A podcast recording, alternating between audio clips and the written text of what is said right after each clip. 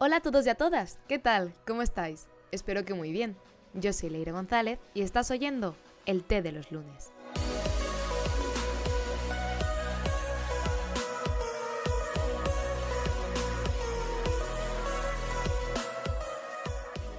En el podcast de hoy voy a hablar sobre el top 5 series del mundo. ¿Qué quiere decir esto? Que voy a hablar sobre las 5 series de diferentes países que a mí personalmente más me han gustado. La primera de todas las series es una serie que se llama Casi Ángeles, que es argentina, que habla sobre la historia de un grupo de jóvenes huérfanos que son explotados y obligados a robar para Bartolomé y Justina, que son los dueños de una fundación que se llama Bedoya Agüero. Pero todo cambia cuando entran en sus vidas una acróbata y bailarina de circo que se llama Cielo y Nicolás Bauer, que es un arqueólogo que está a punto de casarse con la hermana del fundador. A través de la música y el amor, Cielo y Nicolás les darán a los chicos la posibilidad de volver a creer y a tener esperanza.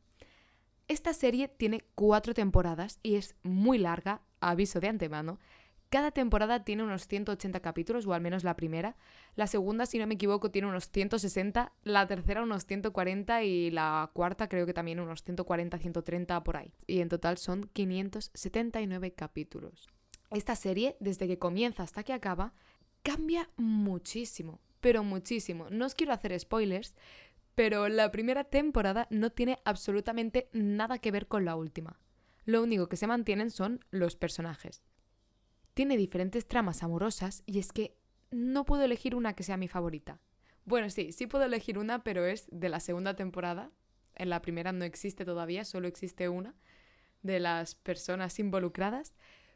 Pero no sé, a mí me encanta. A través de las canciones te da como ese mensaje de vive, eh, lucha por tus sueños, porque aunque la vida sea difícil, si te esfuerzas, a veces lo conseguirás y a veces no, pero esfuérzate porque lograrás algún día conseguirlos. Yo personalmente os la recomiendo muchísimo porque es una serie que es que es increíble, es muy larga, lo sé, y de verdad que es muy guay. Si os gusta lo que viene siendo un poco las telenovelas, es que os va a fascinar. No sé, yo os la recomiendo, las canciones son hiper pegadizas y, de verdad que los mensajes que, que te intentan mostrar esta serie son mensajes que nos tendríamos que aplicar siempre en nuestro día a día. La segunda serie es una serie que me parece increíble, que transmite un mensaje que a día de hoy es hiper mega importante. Y cada vez, por suerte, esto va cambiando, pero me encanta esta serie porque me he sentido muchas, muchas veces identificada con la protagonista. Esta serie se llama My Mad Fat Diaries. Para aquellos que no la conozcan, es una serie británica que habla sobre la historia de una chica de 16 años que se llama Rae. Que básicamente esta chica pesa 231 libras, que viene a ser unos 104 kilos. Rae acaba de salir de un hospital psiquiátrico donde pasó cuatro meses internada. Y entonces, al salir, comienza a rehacer su vida y a reanudar su amistad con una amiga suya que tuvo en la infancia que se llamaba Chloe. Intenta evitar pues, que esta información se haga pública y trata de impresionar a los amigos de Chloe con los cuales forma una pandilla. Esta serie es increíble. Increíble. Te hace pensar y reflexionar y darte cuenta de que el físico no lo es todo y que las personas tenemos muchos problemas y que a veces es necesario dar el brazo a torcer y confiar en otras personas y no encerrarse en uno mismo.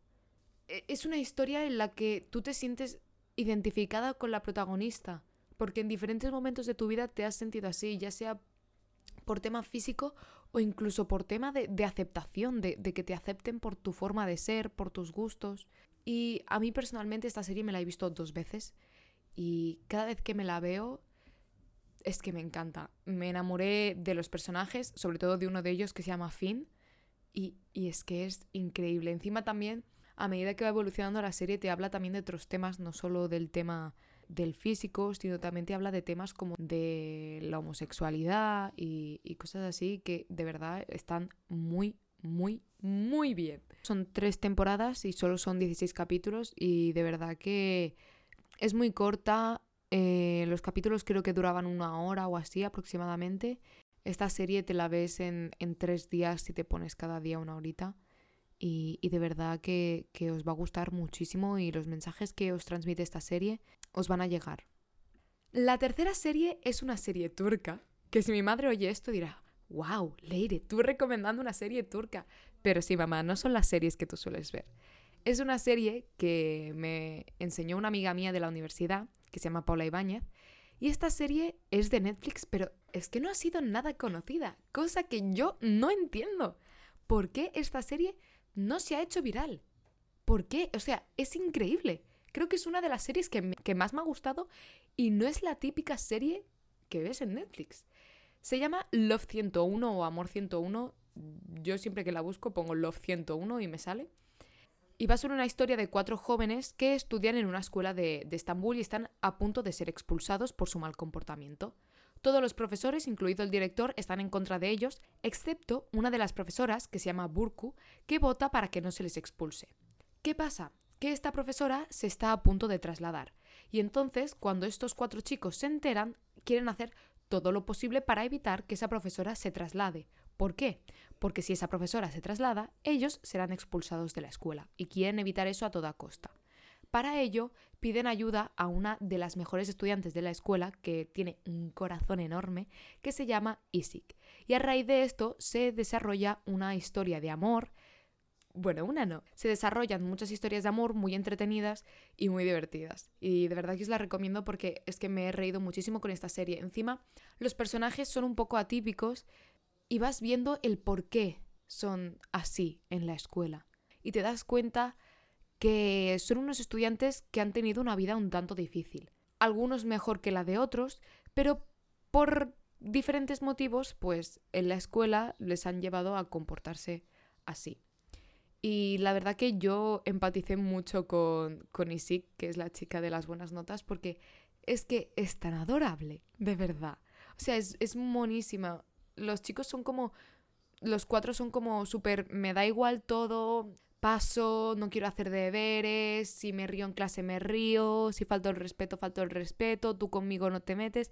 Y esta chica es como todo lo contrario, es como, ay no, es que me da pena. Eh, ¿Por qué os comportáis así? Tenéis que ser más buenos. No sé, a mí me encanta Isik, soy muy fan de Isik.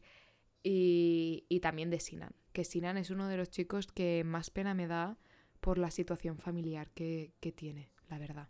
Love 101 solo tiene una temporada y si no me equivoco son ocho capítulos y en principio está a punto de salir una segunda, pero no sé muy bien cómo ha quedado la cosa, si al final se hará o no, porque me da a mí que al final dijo Netflix que no la iba a hacer y creo que fue por todo esto del coronavirus, pero por ahora si no han cambiado las cosas, la segunda temporada de la serie en principio no, no se va a hacer. La cuarta serie de la que voy a hablar es una serie estadounidense pero no es una de las series tipo Anatomía de Grey, Cómo conocía vuestra madre, Friends. No, no, no, no. Esta serie se llama Rocky Blue. Yo la vi ahora unos 8 años, por lo tanto casi ya ni me acuerdo, pero es una serie que me acuerdo que en ese momento me tenía súper, hiper, mega enganchada. Mi fondo de pantalla era de esta serie, de verdad. O sea, me encantaba, me encantaba, os lo juro. Esta serie habla sobre la vida de cinco jóvenes policías que acaban de salir de la academia. En especial habla de Andy McNally, que siempre quiso ser una buena policía, según decía ella, ya que su padre fue policía y a pesar de que no era el mejor ni tampoco el mejor padre, sabía que no iba a encontrar esa sensación de familia y lealtad en ningún otro trabajo.